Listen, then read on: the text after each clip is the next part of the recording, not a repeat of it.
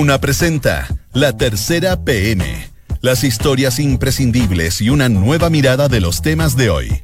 Con María José Soto. Auspicio de Inmobiliaria Sinergia. Duna. Sonidos de tu mundo. Dos de la tarde y dos minutos. ¿Cómo está? Bienvenidos a la tercera PM Junta Radio Duna en esta tarde de lunes. Hoy es 3 de junio de 2019. A esta hora hay 21,5 grados de temperatura en Santiago. Se espera para mañana nublado y por lo menos hay solcito. Mañana va a estar nublado y el miércoles también. Y una extrema de temperatura de 18 grados. Hoy hay harta noticia, harto análisis a propósito de la cuenta pública del presidente Sebastián Piñera el eh, día sábado. Así que vamos de inmediato con los titulares de las notas que ya están disponibles en la tercera PM. La PDI detectó que 35 parlamentarios pagaron por informes con contenido coincidente. ¿Qué son estos informes? Son documentos que distintas fundaciones ligadas a partidos políticos pagaron o, no, recibieron montos de parte de los parlamentarios por asesorías.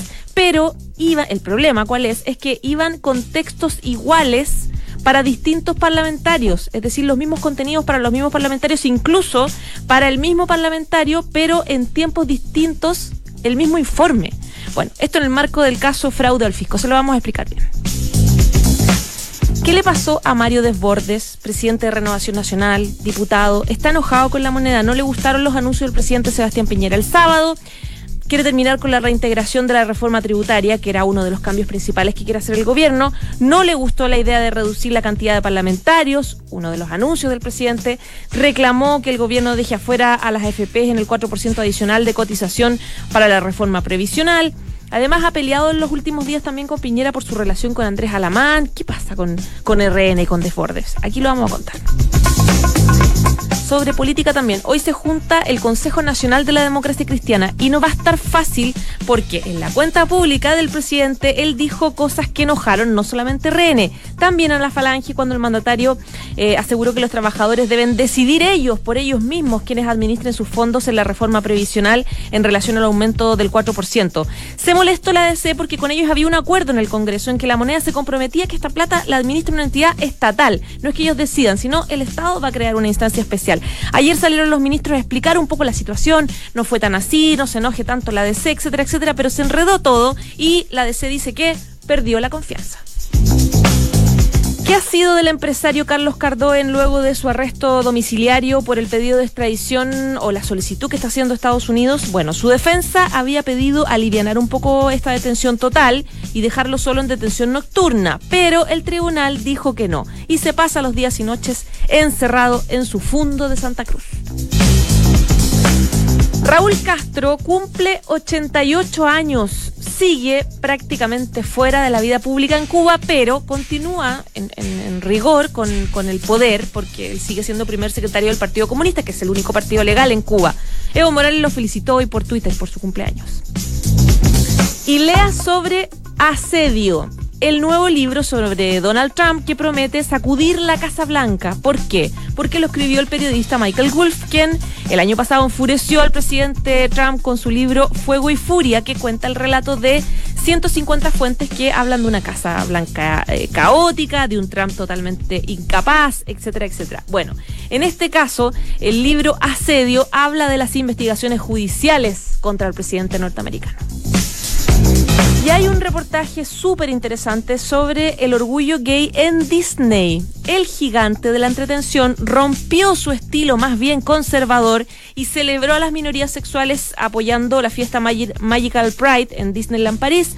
La próxima película de Diane Johnson va a tener un personaje gay y también Marvel va a va a planear algo similar para sus siguientes proyectos. Inclusión. Dos de la tarde y seis minutos. Vamos de inmediato con uno de los temas que les mencionábamos en los titulares. Tiene que ver con esto, esta detección que hizo la PDI de estos informes que son muy similares en el Congreso eh, para cada parlamentario. Estamos con Felipe Díaz, su editor de Nacional de la Tercera. ¿Cómo estás, Felipe? ¿Y tú cómo estás, María José? Bien, pues. Qué bueno. Partamos del principio los parlamentarios siempre ellos eh, necesitan para su trabajo legislativo un montón de informes que son muy profesionales, digamos, frente a distintas judiciales generalmente, eh, para hacer su labor legislativa.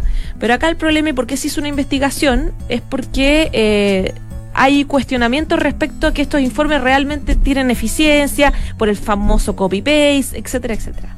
Claro, bueno, esto es una investigación que lleva la Fiscalía desde el año 2016.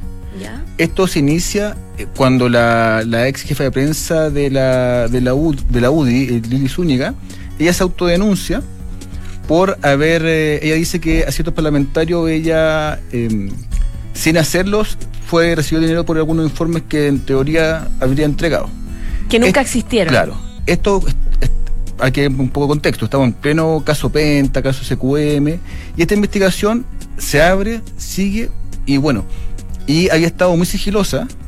No se, no se conocía bien los alcances que tenía esta investigación y con este informe de la PDI ya teníamos primeras luces de que efectivamente, como se sospechó desde un comienzo, hay informes que ciertos centros de estudios eh, distribuyeron entre diferentes parlamentarios con párrafos textuales. Entonces, en el fondo, la Fiscalía que investiga un, un eventual fraude del fisco. Porque Claro. dice, bueno, porque estos dinero, estos informes se pagan además con dinero del Estado, estatales. Entonces, lo que la Fiscalía cree es que, en el fondo, muchos parlamentarios pagaron por informes similares, como una forma también de financiar también estos centros de estudios. Claro. Y ahí estaría el fraude porque en el fondo también lo que sería como más lógico es que un, un mismo informe pueda circulante parlamentario y también hacer más eficiente la economía del Parlamento. Claro, es- esto es transversal, es decir, afecta a fundaciones de todos los partidos, porque según lo que estaba viendo un poco de la, de la nota, eh, hay partidos de la UDI hasta del Partido Comunista. Claro, esto eh, pasa por todas las bancadas, porque bueno, estos centros de estudio además están muy tan ligados a, a partidos políticos, no Claro. son centros de estudios 100% independientes. Por ejemplo, está el Instituto, la Fundación Jaime Guzmán, que está un cierto ligada a la A UDI, la UDI, ujú. el Instituto de Igualdad, que está ligado al PS, el Instituto de Libertad, que está ligado a RN, y así vamos avanzando y diferentes, todos los centros de estudios tienen alguna vinculación política. Entonces, los parlamentarios de la bancada le piden a estos estudios, estos centros de estudios que hagan los informes y, y ellos se los envían. Y, y bueno, y además esta historia también tiene harto componente bien entretenido y bien polémico, porque recordemos que este caso también tenido una pelea muy fuerte entre la Fiscalía y el Parlamento. Sí, me acuerdo, claro. Esto fue cuando la Fiscalía Oriente, el fiscal Guerra, pidió al, al Senado y a la Cámara que le entregaran todos los documentos, los informes que ellos habían pedido. Y el Senado dijo que no. El Senado se negó, argumentó temas de, de confidencialidad. ¿Te acuerdas que esto a propósito de los cuestionamientos que se le hicieron a unos informes de Alejandro Guillé, Claro. donde había copy-paste Claro, también? que reveló Radio, Radio Bio Bio en 2017. Claro. Entonces, bueno, ahí partió esta pugna bien fuerte. Entonces, bueno, la Fiscalía, como tuvo cerrada esta puerta por el Parlamento, ¿qué hizo? Fue a los mismos centros de estudio a pedirles a ellos que entregaran la documentación. Y eso, bueno, se recopiló desde el comienzo del año pasado hasta ahora. Se estudió, se hizo una muestra y ahí se reveló que 35 parlamentarios, por lo menos de lo que compete esta muestra, pagaron por informes que en el fondo a otros parlamentarios también les llegaron y que eran prácticamente similares. Que era el mismo informe, por ejemplo, no sé, cambios a la reforma previsional. El mismo informe para distintos parlamentarios con, co- con costos para cada parlamentario, sin embargo. Claro.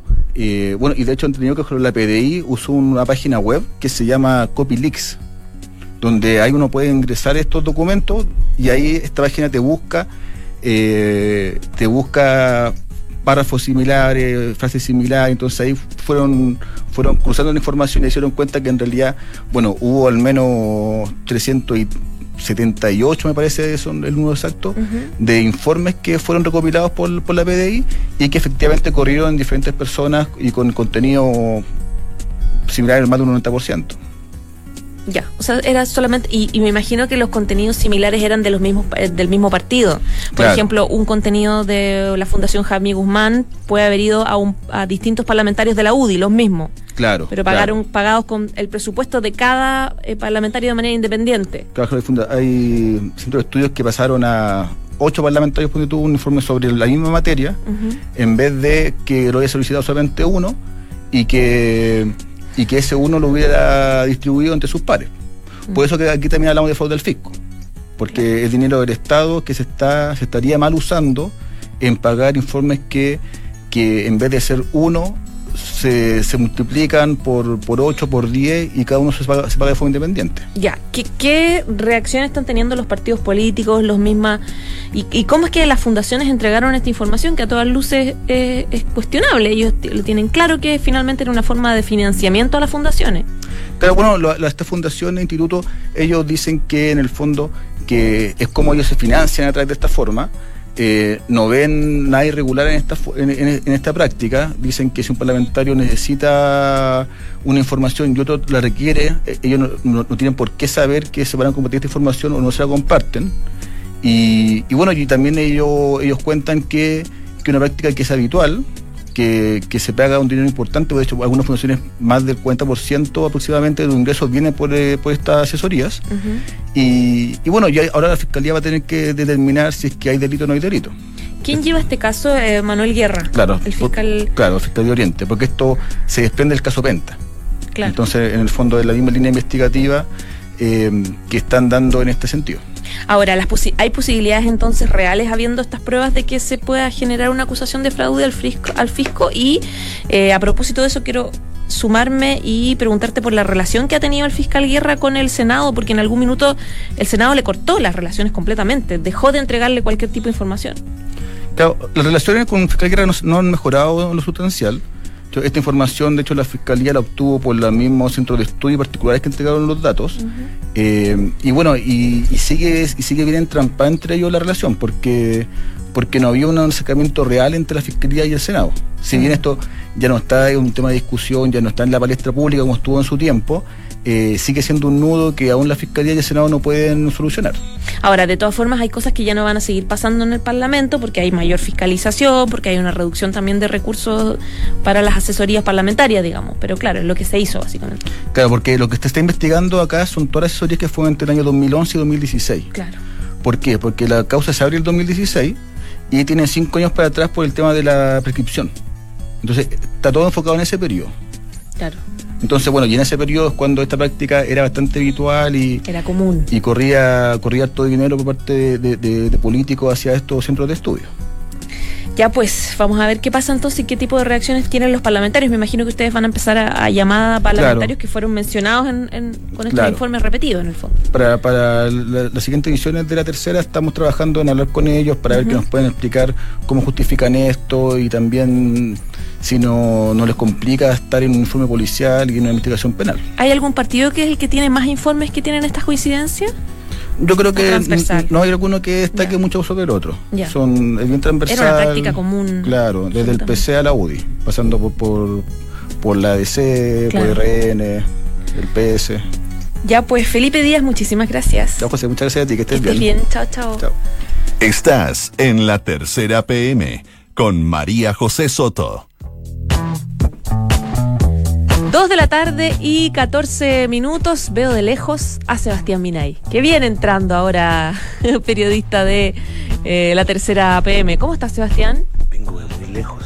De muy lejos, y te veo con una voz de ultratumba, sí, además. Vengo de muy lejos, del año como 2011, cuando tú y yo estábamos en la moneda, ¿te acuerdas? Sí, reporteando, haciendo servicio claro, militar. Haciendo servicio militar por cuarta o quinta vez y disfrutábamos con las aventuras animadas de Carlos Larraín versus Sebastián Ay, Piñera. qué maravilloso. Qué, qué bellos tiempos, ¿no? Qué bellos tiempos cuando él bajaba corriendo de la oficina del presidente Piñera, mm, corriendo. Después, pero de corriendo agarrarse literal. con él. Un señor que tiene, ¿cuánto? 80 años, 70 y tanto habrá tenido en esa época. Corriendo maratón, que, que yo no lo alcanzaba, digamos. Los 143K, ¿no? Como tú, claro para que no lo agarráramos la prensa y preguntarle porque ya había tenido un nuevo encuentro con el presidente. No, Piñera. cuando dejaba de ir y no iba durante dos meses. Claro, y una vez que volvió, y una vez que volvió, ¿te acuerdas? Y, y, tuvo un encontrón con el presidente y sí. se fue indignado, tiró la libreta al suelo, las cámaras de seguridad lo captaron.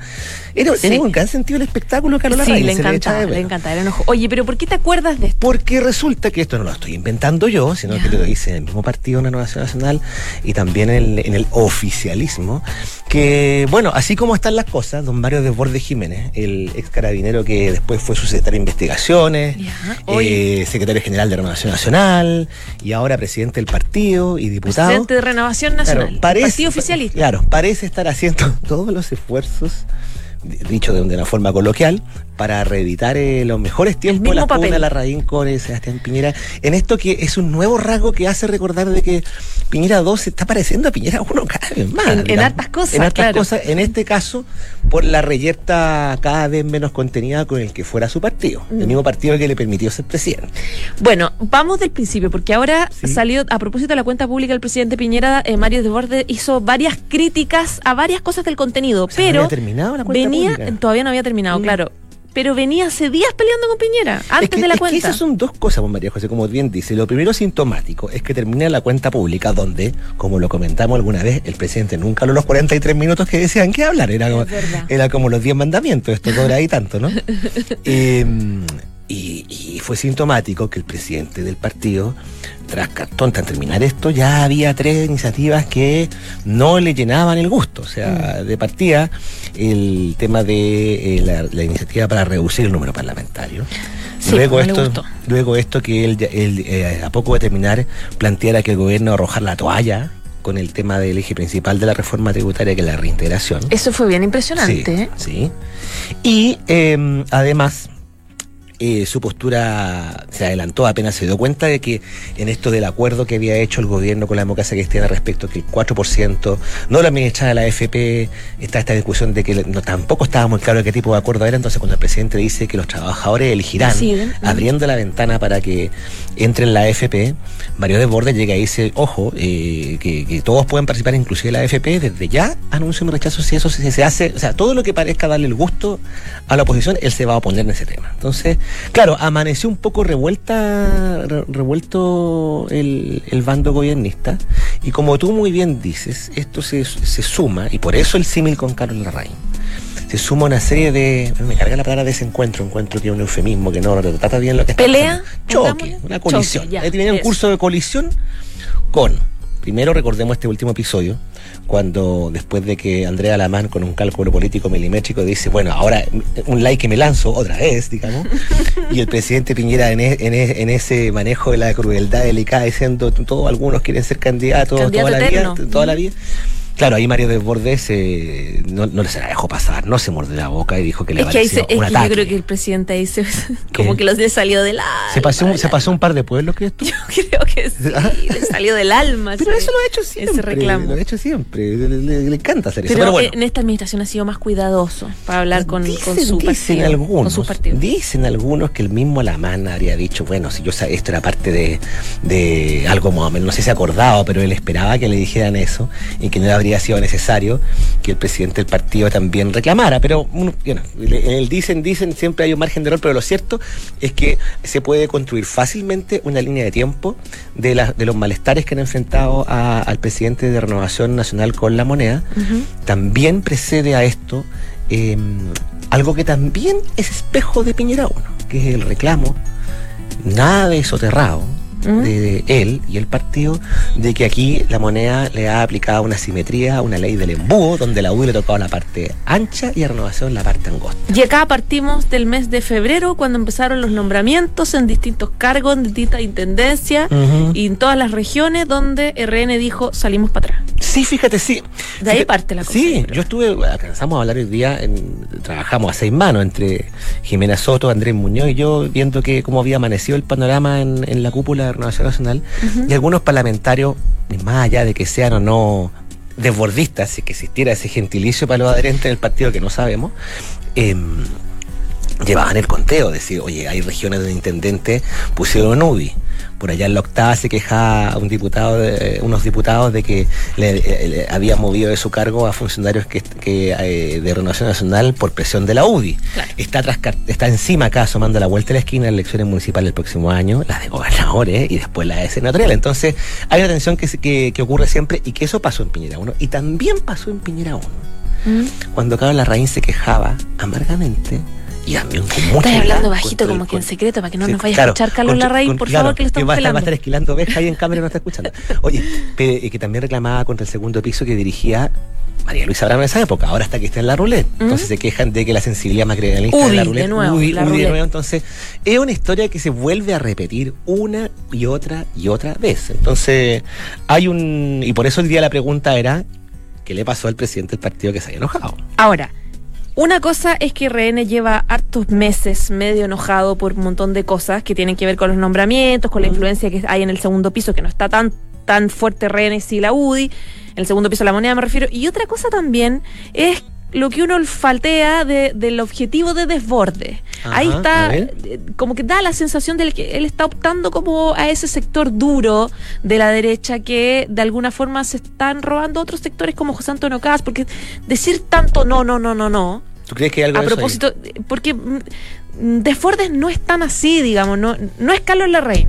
No, pero tiene un una ca- persona pero, que se pero pero pasa convenga- tres pueblos. Pero convengamos que tiene un carácter, eh, no, no, no se puede, no es un calco de Carlos Larraín, por mucho que encontremos parecidos, pero también el presidente del partido, diputado también, tiene un carácter donde no se, no se amilana. Recordemos que por Twitter se ha trenzado más de alguna vez eh, con, en, en- en acaloradas discusiones. Pero, Sí. pero, pero, eh, Pero acá esta metralleta por el, el día del- de la cuenta pública me pareció. pasando la cuenta por la cuenta. Me pareció media elaborada. Mm, Mira, ahí, ahí puede haber dos cosas ahí atrás. Uno, dentro de- de- mirando el mapa eh, desde, desde un punto de vista más cenital, bueno, es el momento en que los partidos tienen que pelear sus cuotas de poder porque después empiezan las campañas. Esto no se ha dicho, pero también en Renovación Nacional hay gente que resiente mucho, que bueno, sé que, que también les toca bailar con la fea, con la subdere, digamos, que es la que asigna estos presupuestos a regiones que, también es de la UDI. que también. Felipe Sala- el diputado Felipe Salaverry Soto de la UDI también a mí me consta que hay gente de renovación e incluso la moneda que ha reclamado por eso Ya, ¿por qué la subdere es importante? Porque la, la Subsecretaría de Desarrollo Regional, contémosle a la gente. porque asigna fondos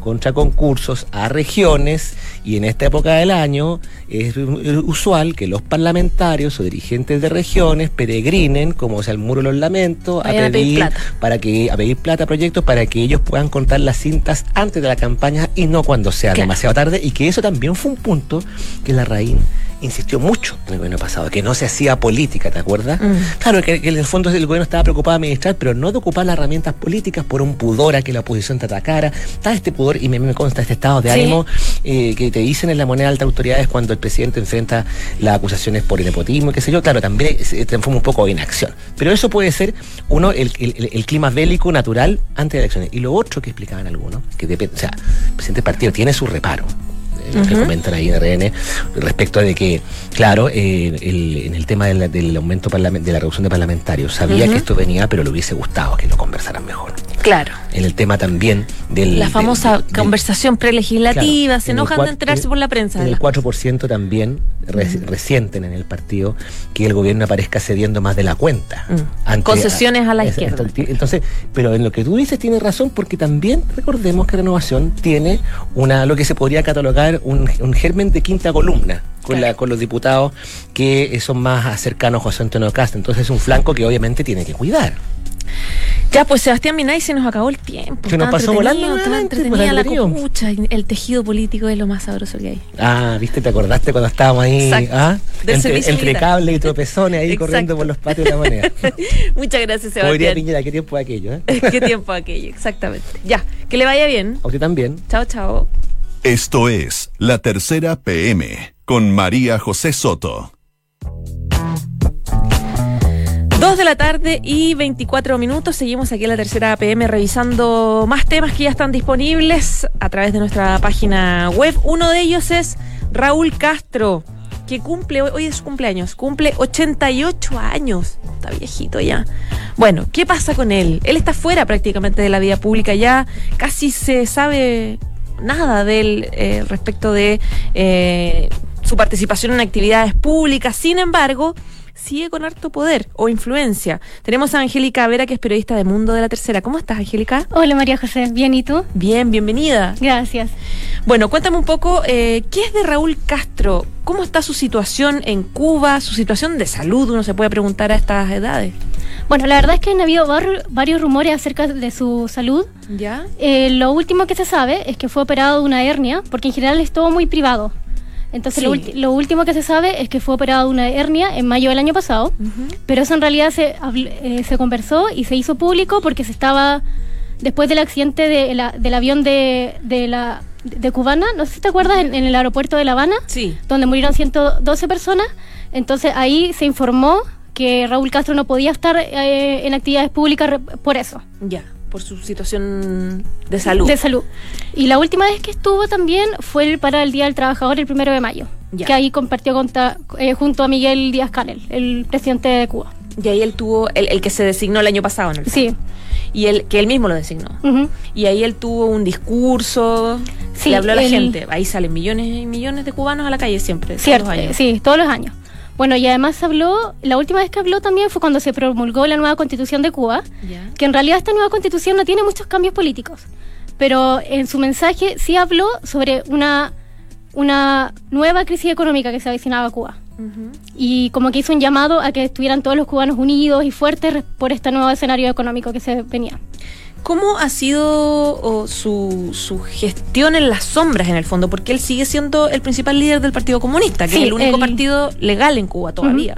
Sigue siendo el secretario general del Partido Comunista, que es como el cargo que tuvo una vez que le pasó el poder a Miguel Díaz Canel. Ya.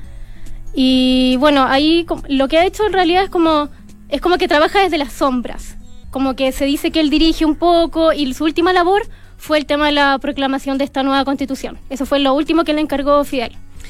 ¿Cuáles son las diferencias que ha tenido en este año Miguel Díaz Canel versus el mismo Raúl Castro? ¿En qué se nota la diferencia? ¿O es la misma mano porque finalmente Raúl Castro sigue detrás? Bueno, se dice mucho que es la misma mano, pero sí han habido cambios desde que, eh, desde que está el gobierno de Raúl, o sea, cuando estuvo Raúl Castro, en el ámbito como de las relaciones internacionales. Ya. Por ejemplo, se reanudaron las relaciones diplomáticas durante el gobierno de Barack Obama con Estados Unidos. Sí. Eh, ahí fue la primera vez, o sea, la, la segunda vez que un presidente estadounidense visita La Habana Con Raúl. con Raúl, Ca- con Raúl Castro. Y además, eh, ponte tú, La Habana tuvo un rol fundamental en los diálogos de paz de Colombia, donde los guerrilleros de la FARC pudieron visitar La Habana, estuvieron, eh, y, bueno, y estuvieron ahí, ahí. Fue como una especie de, de, de un ente mediador en Ya. las discusiones de La Habana. Ya, eso con Raúl Castro. ¿no? Sí, eso fue con Raúl Castro. ¿Y cómo ha sido? Ya cumple un año Miguel Díaz Canel. Sí. ¿Cómo ha sido esta gestión de él? Eh, ha estado marcada por eh, un poco esta nueva constitución, eh, también por la relación del el rol que ha tenido Cuba con la crisis de- venezolana, en el fondo del apoyo que ha tenido que darle. Y ahora, eh, ponte tú con la, una, se viene una nueva crisis económica, pero también se, abier- se han abierto más espacios.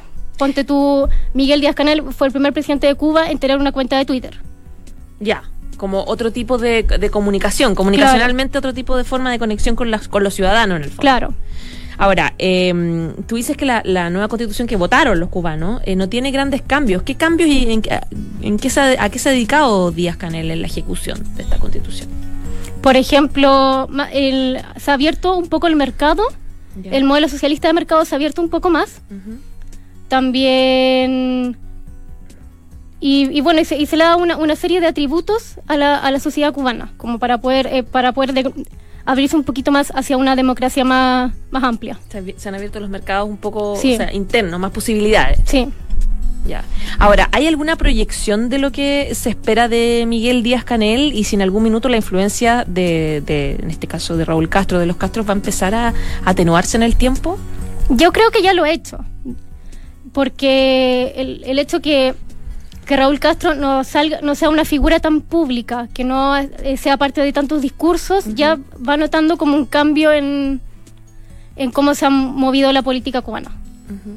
¿Cómo, ¿Cómo se ven los cubanos? ¿Tú estuviste ahí Sí, yo estuve hace dos años en Cuba. De hecho, coincidió con el primero de mayo. para el cambio? ¿Cuándo fue eso? ¿Para el primer el Día del Eh, Trabajador? sí. No, pues el cambio de Miguel Díaz no, pues ese fue el año pasado. En- ese fue el año, el 19 de abril de 2017.